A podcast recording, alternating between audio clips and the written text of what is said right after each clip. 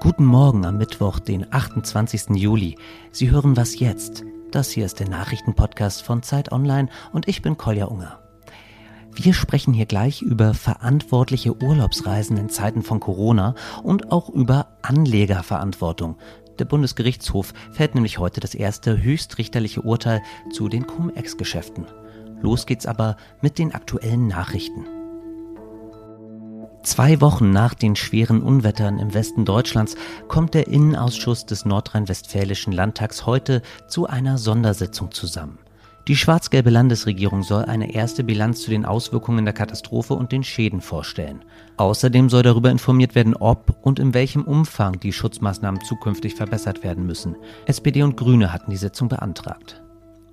In Peru tritt heute der neue Präsident Pedro Castillo sein Amt an. Der marxistisch-leninistische Politiker hatte sich in einer Stichwahl gegen die Rechtspopulistin Keiko Fujimori durchgesetzt. Im Wahlkampf kündigte Castillo eine neue Verfassung, Verstaatlichung und stärkere Kontrollen der Medien an. Ob er seinen radikalen Kurs tatsächlich umsetzen kann, ist aber fraglich. Im Kongress hat er keine eigene Mehrheit. Der Redaktionsschluss für diesen Podcast ist 5 Uhr.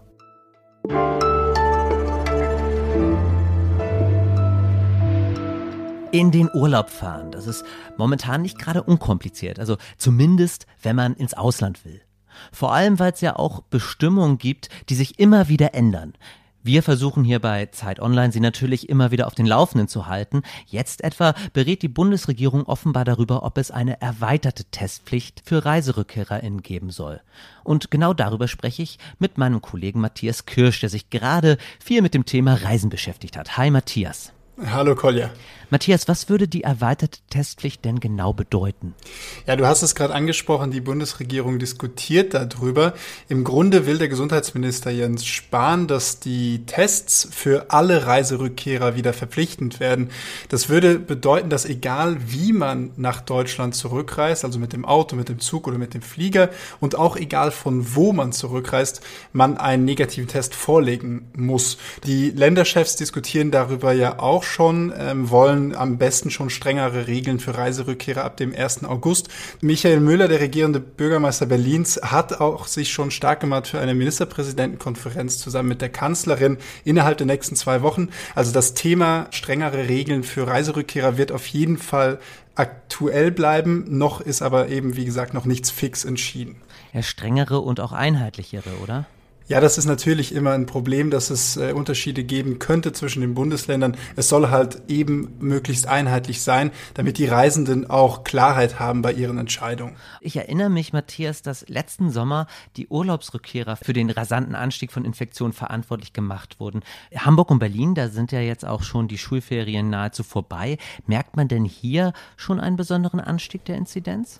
Ja, das ist ein guter Punkt, den du anbringst. Wenn man sich anschaut, wo sind die Inzidenzzahlen Zahlen am höchsten in den Bundesländern, dann ist es tatsächlich Berlin und Hamburg. Ah, schau an. Ja, die beiden Bundesländer, die als erste in den Urlaub gegangen sind und wo die Schulferien auch zuerst vorbei sind daraus kann man, glaube ich, ein paar Schlüsse ziehen. Also zum einen, das hat zum Beispiel auch die Gesundheitssenatorin aus Hamburg, Melanie Leonhardt von der SPD gesagt, wir waren als Erste im Urlaub und das merkt man jetzt, weil jetzt kommen die Leute zurück. Ähm, das wäre ein Indiz dafür, dass die Reiserückkehrer auf jeden Fall eine Rolle bei den Infektionen spielen.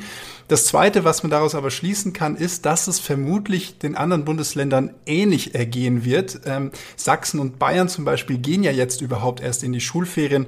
Das heißt, es wird sich über die nächsten Wochen verzögert alle paar Wochen in unterschiedlichen Bundesländern zeigen, dass die Reiserückkehrer einen Effekt auf die Infektionszahlen haben könnten. Ganz hundertprozentig kann man es nicht sagen, aber die aktuellen Zahlen, du hast es gesagt, belegen, Berlin und Hamburg haben die höchste Sieben-Tage-Inzidenz und das könnte auf jeden Fall etwas mit den Reiserückkehrern zu tun haben. Die Fallzahlen in Europa steigen ja auch sehr unterschiedlich in den verschiedenen Ländern. Gibt es denn eigentlich Urlaubsländer, in die man gerade überhaupt reisen kann oder sollte? Oder vielleicht doch einfach lieber zu Hause bleiben? Was denkst du, Matthias? Ja, das ist eine Frage, die ganz schwer zu beantworten ist. Noch eine. ja, im Grunde ist es ja so, dass egal ob Risikogebiet oder Hochinzidenzgebiet, reisen darf man ja, also es verboten ist es nicht. Im Endeffekt liegt die Entscheidung bei jedem Menschen selber. Man muss wissen, was heißt das jetzt, wenn ich nach Spanien oder in die Niederlande reise. Mit meiner Rückkehr muss ich danach in Quarantäne oder nicht. Diese Entscheidung kann niemand den Leuten abnehmen. Anstecken kann man sich hier natürlich auch, aber eine Empfehlung, in dieses Land oder in dieses zu reisen, ist auch mir leider unmöglich abzugeben. Leider keine Empfehlung von uns, trotzdem vielleicht ein paar wichtige Hintergrundinformationen von Matthias Kirsch zum Reisen ins europäische Ausland und zu der dann auch sich eventuell anschließenden erweiterten Testpflicht. Vielen Dank, Matthias. Bitte gerne.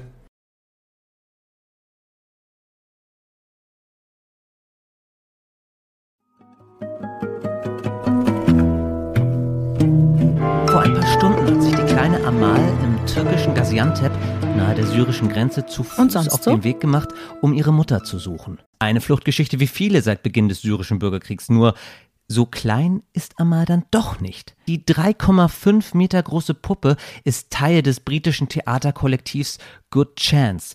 Deren Co-Produzent David Lan möchte auch oder gerade während der Corona-Pandemie dafür Sorge tragen, dass die Schicksale syrischer Kinder nicht in Vergessenheit geraten. The issue of the well-being of refugees and especially children has to stay as close as we can get it to the top of our minds. Für das Projekt The Walk wird Amal in den nächsten Wochen und Monaten 8000 Kilometer quer durch Europa zurücklegen.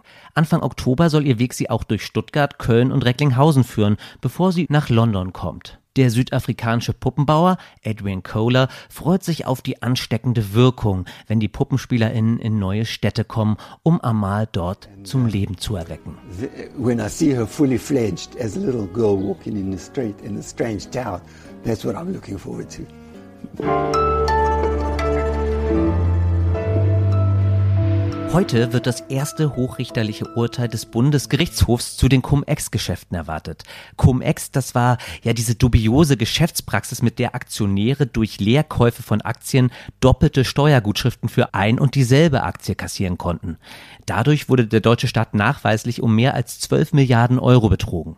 2016 hatte ein internationaler Rechercheverbund den Skandal aufgedeckt. Letztes Jahr verurteilte in diesem Zusammenhang das Landesgericht Bonn zwei britische Anleger wegen mehrfacher Steuerhinterziehung und Beihilfe zu Haftstrafen. Auch die Warburg Privatbank wurde zu einer Rückzahlung verurteilt und legte Revision ein. Ja, seither liegt der Fall beim BGH und heute wird eben das Urteil in Karlsruhe erwartet. Felix Rohrbeck, du warst damals für die Zeit beim Prozess in Bonn mit dabei. Welche Bedeutung misst du nun dem Urteil vom BGH bei? Ich glaube, das ist in seiner Bedeutung kaum zu überschätzen. Also ich war ja im letzten Jahr bei dem Bonner Prozess dabei und der Richter hat da wirklich ein bemerkenswertes Urteil gesprochen, weil es sehr, sehr klar war. Der hat gesagt, Cum-Ex war keine Gesetzeslücke, es war schon immer illegal. Der hat gesagt, wir können Cum-Ex auch nachweisen. Das heißt, wir können Beteiligten wirklich nachweisen, dass sie gewusst haben, was sie da taten. Und er hat gesagt, wir holen uns das Geld wieder von den Beteiligten. Und dieses Urteil, dagegen haben alle am Prozess Beteiligten jetzt Revisionen eingelegt und so ist es eben in Karlsruhe gelandet. Und wenn der Bundesgerichtshof heute urteilt, dass Cum-Ex illegal war, dann ist das wirklich ein echtes Grundsatzurteil und dann könnte es den Steuerräubern auch wirklich an den Kragen gehen. Aber wird da auch eine Schuld ermittelt des Bundesfinanzministeriums? Schließlich wussten die ja nachweislich von den Cum-Ex-Geschäften.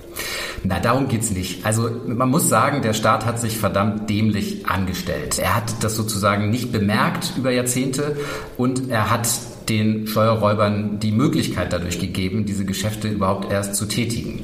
Der Bonner Richter hat aber zum Beispiel eine ganz schöne Parallele gezogen. Der hat gesagt, wenn ich mein Haus nicht abschließe, ist das zwar leichtsinnig, aber keine Rechtfertigung dafür, dass da jemand reingeht. Und so ein bisschen ist es auch mit Cum-Ex. Der Staat hat sein Haus nicht abgeschlossen, so man konnte da quasi ins Finanzministerium reinmarschieren und sich das Geld rausholen. Aber das heißt nicht, dass es nicht illegal war. Und dieser Logik des Richters würde ich mich äh, anschließen. Wenn man weiß, dass man eine Steuer, die man nur einmal bezahlt hat, zweimal zurückholt, dann kann das nicht legal sein, auch wenn der Staat sozusagen die Tore weit aufgemacht hat.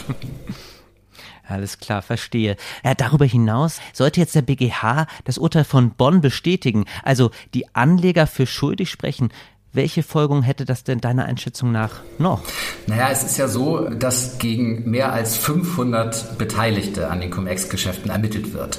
So, und wenn jetzt wirklich der BGA sagt, das waren illegale Geschäfte, dann rollt da wirklich eine riesen Lawine von Prozessen auf uns zu. Und das ist gut, weil das war wirklich ein außergewöhnlicher Steuerraub, der ja, den deutschen Steuerzahler viel Geld gekostet hat. Und es war mal so ein bisschen die Frage, kommen die Beteiligten damit durch?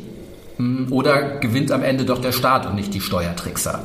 Und im Moment sieht es wirklich so aus, wenn der BGH dann so urteilt, ähm, dass ähm, ja am Ende die Steuertrickser eben wirklich äh, im Gefängnis landen könnten oder eben zu ähm, wirklich harten ähm, Strafen verurteilt werden.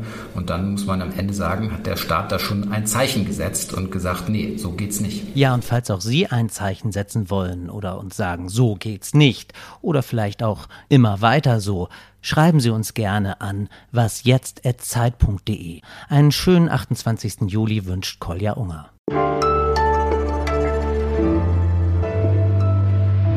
Wenn man Cum-Cum und Cum-Ex zusammenrechnet, sind es 30 Milliarden und Cum-Ex und Cum-Um, Cum-Cum sind sozusagen Dividendenstripping zusammengenommen, weißt du?